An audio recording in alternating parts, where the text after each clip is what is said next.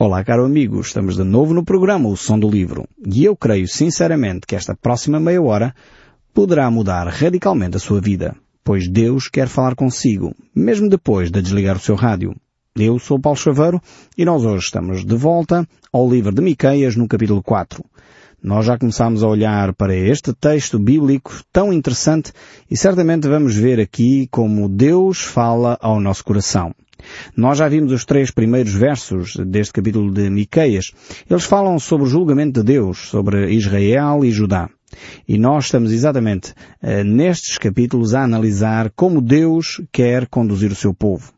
Encontramos nestes três primeiros capítulos os grandes, as grandes ameaças do Senhor contra estes dois reinos. Eram povos que viviam claramente afastados de Deus e como Deus é um Deus justo, um Deus santo, um Deus que manifesta a sua preocupação para com o seu povo, Ele tem de intervir nesta nação.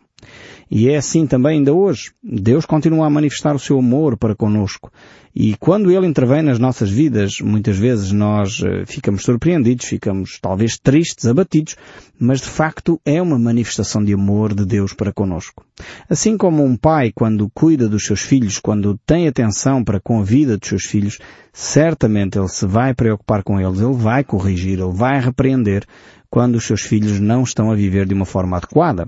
Eu, como pai, faço isso e creio que todos aqueles que têm filhos, se têm um mínimo interesse pelos seus filhos, como é óbvio, vão preocupar-se com eles. Quando os meus filhos chegam a casa e têm notas uh, menos boas, ou têm insuficientes, ou coisas do género, é claro que eu vou ter que conversar com eles, avaliar quais são as suas dificuldades, verificar que tipo de ajuda nós podemos uh, dar para poderem melhorar as notas. Isto é uma conversa normal de um pai. Um pai uh, preocupa-se com os seus filhos. E se se verifica que há desleixo, que há eventualmente brincadeira a mais, óbvio, um pai que se preocupa com os seus filhos vai ter que corrigir, vai ter que repreender esse tipo de comportamentos. Deus faz o mesmo com o seu povo. Deus olha para a nação de Israel, olha para Judá, olha para a nossa vida, e quando verifica que cada um de nós, e quando estas nações estavam a viver longe da vontade de Deus, fora daquilo que eram os padrões de Deus, certamente Deus interveio com toda a propriedade, com todo o cuidado, com todo o amor, para conduzir esta nação a um reencontro com o Pai. Eh, então, fingir que as coisas não acontecem ignorar os erros eh, não é de facto uma boa política, não é uma atitude correta para levar as pessoas a serem responsáveis, para levar as pessoas a serem coerentes e para levar as pessoas a crescer, quer em termos humanos, quer em termos de vida espiritual.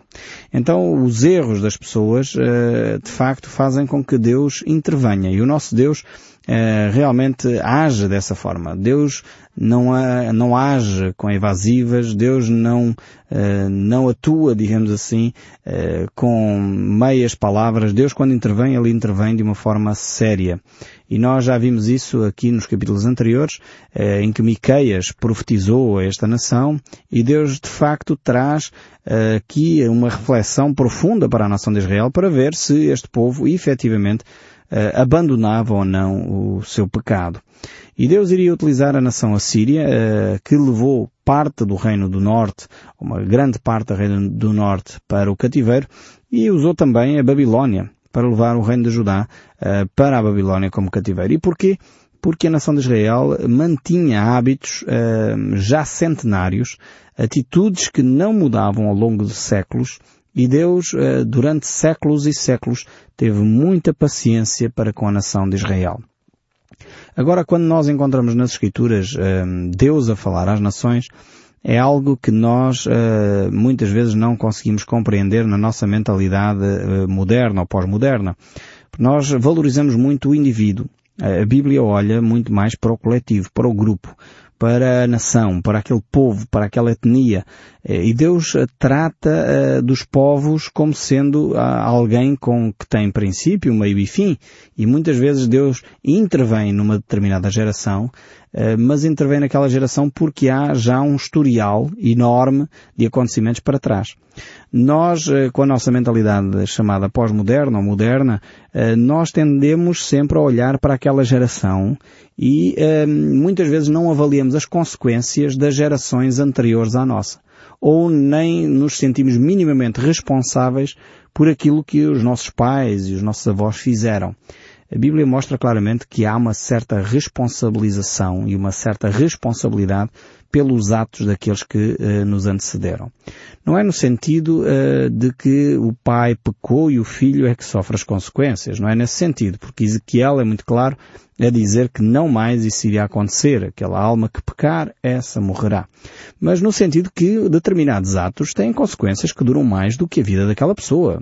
Vamos imaginar na nossa própria nação pessoas que talvez nos antecederam, que desviaram milhares de, de escudos ainda e depois milhares de euros, a nação vai sofrer, digamos assim, eh, as consequências dessas atitudes eh, de corrupção financeira, de atitudes de desvio de fundos públicos, a mau gestão dos recursos públicos, a, a nação vai sofrer muito mais do que uma geração para resolver este problema. Portanto, nesse sentido, vemos que há atitudes de pessoas que têm consequências que vão para além da própria vida. Vão para além daquela própria pessoa. Portanto, e nesse sentido, Deus também responsabiliza as nações para elas tomarem uma atitude diante daquilo que é pecado e abandonarem essas atitudes eh, de uma vez por todas. É, é, neste sentido que Miqueias vai refletir com o povo de Israel e a nação de Judá. Vejam bem então aqui Miqueias capítulo 4, o verso 1 diz assim, Nos últimos dias acontecerá que o monte da casa do Senhor será estabelecido no cume dos montes e se elevará sobre os outeiros e para ele afluirão os povos. Então aqui este capítulo 4 uh, eh, é como um raio de luz uh, que nasce numa noite escura. É de facto um raio de esperança para a nação de Israel e para o povo de Judá. Depois de todos os julgamentos que Deus uh, disse que iria aplicar na nação de Judá, caso eles não se arrependessem, agora Deus diz que há uma esperança há uma esperança e um futuro uh, muito mais belo pela frente. Era necessário que efetivamente o povo se arrependesse. Deus não ia uh, abdicar deste aspecto da nação de Israel, da vida do povo. Mas ao mesmo tempo Deus não desiste das pessoas. Isto é o que nós encontramos aqui neste verso 1 deste capítulo 4. É que Deus não desiste de nós. Mesmo quando nós às vezes não ouvimos a voz de Deus. Mesmo quando nós às vezes não queremos fazer caso daquilo que Deus nos diz. Deus insiste connosco. Deus está lá ao nosso lado. Deus continua a olhar para nós. E é isso que vemos aqui. Mesmo o povo, com toda a desobediência que já tinha vivido, durante séculos o povo tinha vindo a desobedecer a Deus.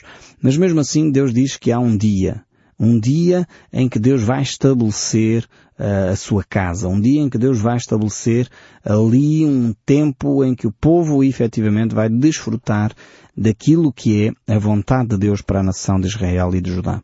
E isto nós podemos ver que este cumprimento desta, desta promessa ocorrerá em Cristo Jesus. Cristo virá para cumprir todas as promessas bíblicas relacionadas com a Igreja, relacionadas com Israel, relacionadas com este reino de paz que Ele vai estabelecer, que Ele vai reger, que Ele vai dirigir.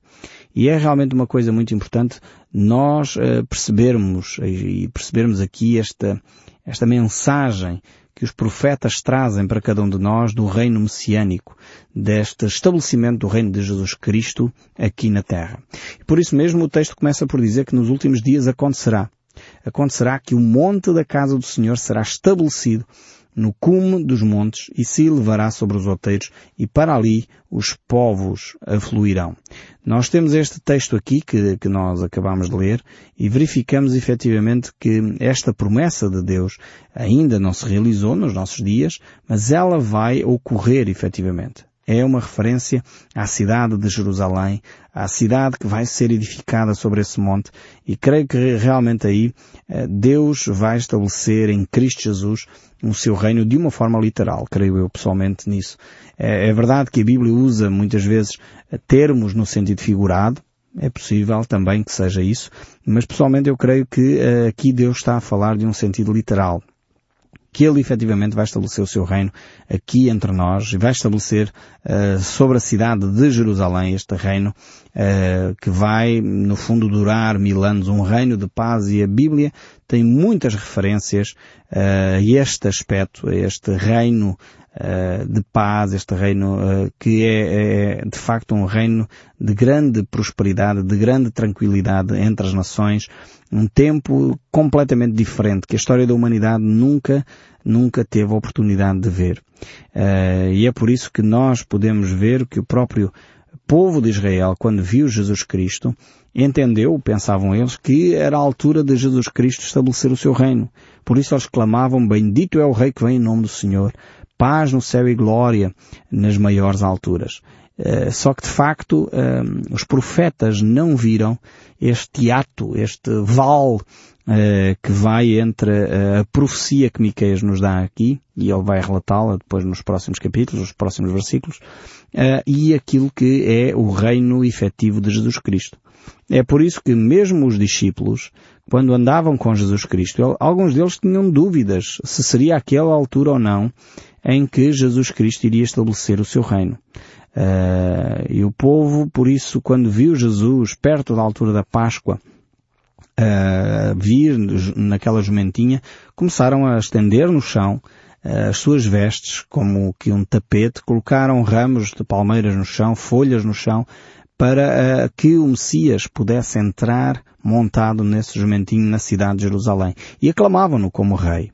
Foi exatamente isso que assustou as autoridades eh, judaicas uh, e que fez com que uh, eles tomassem uma posição muito mais firme, terminando, querer terminar com a vida de Jesus. Só que isso fazia parte do plano de Deus.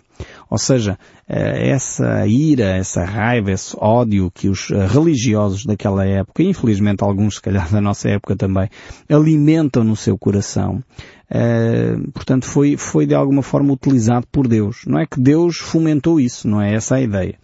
Mas é que uh, Deus utiliza até as coisas loucas deste mundo para confundir as sábias. E mesmo aquele ódio que estes uh, fariseus hipócritas tinham, Deus utilizou isso para cumprir o seu plano, que era salvar toda a humanidade através da morte e da ressurreição de Jesus Cristo.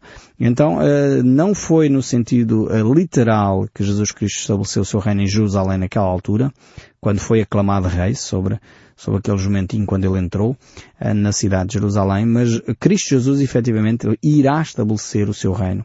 E era esta, de alguma forma, distorção da profecia que os profetas não perceberam, não vislumbraram, não entenderam, porque de facto a Igreja era um mistério oculto desde os séculos. Dizia já o apóstolo Paulo, as Escrituras referem isso várias vezes, que a Igreja era um mistério. E alguém deu uma, uma, uma imagem que ajuda a compreendermos o que é que aconteceu nas visões que os profetas uh, recebiam sobre esta matéria. Alguém disse um dia que as profecias que os profetas do Velho Testamento receberam era como se fosse o cume de montanhas. Eles viam o nascimento de Cristo e depois mais à frente eles viam o estabelecimento do reino de Jesus Cristo, o reino terreno de Jesus Cristo. O que eles não viam era um vale imenso que ia entre o cume desta primeira montanha, que era o nascimento de Cristo, e o cume da segunda, que é o estabelecimento do reino de Cristo. Uh, e de facto, quando tive o privilégio de estar há uns anos atrás nos Alpes, uh, na Suíça, uh, deu para perceber esta imagem. De facto é assim. Quando há montanhas, uma cordilheira de montanhas seguida, e se nós estamos no enfiamento dos cumes, parece que aquilo é mesmo uma montanha, quando na realidade não são. Às vezes há centenas e centenas ou milhares de quilómetros uh, que distanciam uma montanha da outra. Uh, e eu creio que foi exatamente isso que aconteceu aqui com estas profecias, em que no vale, digamos assim, neste, neste intervalo entre estes dois cumes destas montanhas, existe a Igreja que era esse mistério oculto desde os séculos que Deus tornou uh, revelado ao homem uh, a partir desse, dessa ressurreição e da ascensão de Cristo aos céus. De facto, a humanidade não estava à espera deste milagre, mais uma vez deste ato de amor, que é o estabelecimento desta nova dispensação, que é a dispensação da graça. Um relacionamento que Deus tem com o homem completamente diferente. Infelizmente, mais uma vez, nós seres humanos temos desperdiçado muitas vezes as oportunidades que Deus nos dá e preferimos voltar à religião, voltar à idolatria, voltar a fazer as coisas à nossa maneira, em vez de uh, olharmos para Deus, nos desligarmos dessas religiosidades, desenvencilharmos dessas atitudes que prejudicam a nossa caminhada cristã e ligarmos efetivamente a Deus. Precisamos de ter esse relacionamento com Deus. Uh, e é isso que Deus uh, quer realizar em nós.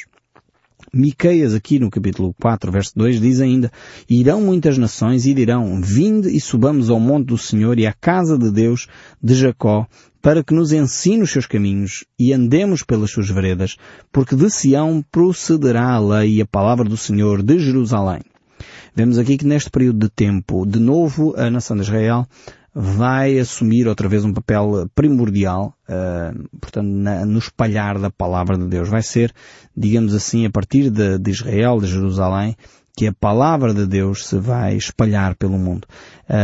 Então, em face a estas palavras, nós podemos dizer que milhões de judeus uh, presentemente em, Jerusalém uh, não querem dizer necessariamente que esta profecia aqui de Miqueias seja cumprida agora. Apesar de haver um retorno a Jerusalém, apesar de existir agora uma, um Israel físico, político, geográfico, não quer dizer que já estamos no cumprimento desta profecia aqui. Estamos a falar de um outro período em que, efetivamente, a Igreja terá um papel diferente, eh, porque a Igreja passou a ser o povo de Deus e a nação de Israel reassumirá um papel fundamental na história da humanidade de novo. Eh, mas para isso é necessário que haja uma alteração. Haja necessidade de uma alteração no coração desta nação, no coração deste povo, voltando-se para o Messias. Muitos dos judeus atualmente ainda esperam o Messias, não aceitam Cristo como sendo o Messias que havia de vir, eh, porque eles esperam e aguardam um Messias que será rei. Aliás, era isso que eles esperavam e por isso aclamaram Jesus como sendo o rei em Israel, quando na realidade Jesus Cristo, naquela altura, veio para reinar nos nossos corações, veio para reinar num território e, e num terreno uh, não geográfico, mas espiritual, um território que é o nosso coração, a nossa vida. Criar um povo que não tem a ver com etnia, que não tem a ver com língua, tem a ver com, com espírito e verdade, que é o povo filho de Deus, povo cristão. E isto uh, o mundo não compreendia, os israelitas não entendiam, eles estavam habituados a pensar que Cristo viria para a nação judaica e o povo tinha de ter uma língua e uma cultura própria e uma, uma área geográfica concreta. Agora, Cristo Jesus vem e altera todos estes padrões, mostrando que o povo de Deus é um povo composto por todas as raças, por todos os povos, por todas as línguas, por todas as cores, e é um povo diversificado, um povo criativo. Uns adoram a Deus de uma maneira, outros adoram a Deus de outra, uns gostam de cantar e dançar, outros gostam de ficar sentados em meditação, e este é o povo de Deus. Este é o grande milagre que Deus opera através da pessoa de Cristo Jesus. É isto que Jesus Cristo veio fazer ao transformar o coração do homem. Não mais há espaço para a xenofobia, não mais há espaço para discriminações, porque em Cristo Jesus, quer judeu, quer grego, quer homem, quer mulher, são um em Cristo Jesus. Porque efetivamente Deus veio para transformar o coração da humanidade. E é esse grande milagre que os judeus da sua época, da época de Jesus Cristo, os judeus depois em seguida não entenderam que esta alteração era produzida por ação do Espírito Santo e era produzida no coração do homem. Agora Miqueias aqui reporta-se a um outro período, que será um período literal, não este período em que nós estamos a viver, que era um mistério oculto desde os séculos, mas este período em que efetivamente em Jerusalém, na cidade de Jerusalém, no Monte Santo do Senhor, será estabelecido este reino físico, material, em que Cristo irá reinar sobre as nações. E é esta a palavra que aqui Miqueias nos traz. Há um vivo interesse uh, do povo pela palavra de Deus. E cada vez mais verificamos isso também entre nós. Uh, e por ocasião desse período que Cristo irá estabelecer, por ocasião do milénio, Satanás será preso, será retirada a sua influência sobre o mundo e dessa forma Jesus Cristo irá reinar com toda a propriedade. Um grande orador um dia disse, Moody, disse uh, que o pecado afasta o homem da Bíblia ou a Bíblia afasta o homem do pecado. Isto é um, uma verdade incontornável. É por isso que eu creio que muitos entre nós não querem ter muito a ver com a Bíblia, não querem ouvir o som do livro porque, porque que me incomoda. Falamos de coisas que têm a ver connosco, falamos de assuntos que mexem com o nosso íntimo, falamos de assuntos que trazem esperança, é verdade, mas também coloca o dedo na ferida porque sem retirar uh, o tumor, sem retirar esse cancro que está entre nós, nós não podemos ter uma esperança de vida muito grande. E por isso mesmo, Deus quer fazer esta cirurgia espiritual, podemos usar esta imagem, para que efetivamente nós tenhamos uma qualidade de vida e uma esperança de vida muito para além daquilo que nós podemos imaginar. É por isso que o desafio da palavra de Deus é este. E ele também prossegue, Miqueias de novo, enfatizando esta ideia da nação de Israel, e ele diz no verso 3, Ele julgará entre muitos povos e corrigirá nações poderosas e longínquas. Estas converterão as suas espadas em relhas e arados e as suas lanças em foices. Uma nação não levantará uma espada contra a outra nação, nem aprenderão mais a guerra. Este é um milénio tremendo que os homens querem eh, viver, mas não conseguem sem Cristo. Todos os políticos desejariam que isto acontecesse. Foi com esse objetivo que se desenvolveram as Nações Unidas e verificamos que o Conselho eh, das Nações Unidas normalmente são países que têm estado envolvidos eh, em conflitos armados ou venda de armamento a países que estão em, em guerra.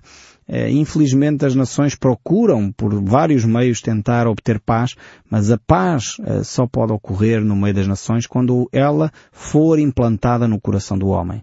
E isso só é possível quando Cristo efetivamente entrar na vida de cada um de nós, quando nós reconhecermos as nossas limitações, quando nós reconhecermos o nosso pecado e confessá-lo, confessemos-lo a Cristo, abandonando, certamente então podemos experimentar essa vida e vida em abundância. De resto, o ser humano tem feito uma corrida terrível às armas, uma corrida terrível ao armamento bélico, constantemente por assuntos que não, quase não são assuntos, se desenvolve uma guerra e é triste verificar que apesar de todos os esforços humanos, as guerras continuam, persistem cada vez mais violentas, cada vez com mais miséria, porque na realidade no coração do homem não está a fazer o bem. Precisamos, sem dúvida, de Cristo em nós para podermos desfrutar desta paz de Deus e uma paz que se torna efetiva entre nós através da ação de Deus em nós e um dia, literalmente, será estabelecida aqui na terra por Cristo Jesus. Essa é a promessa que nós encontramos aqui no livro de Miqueias.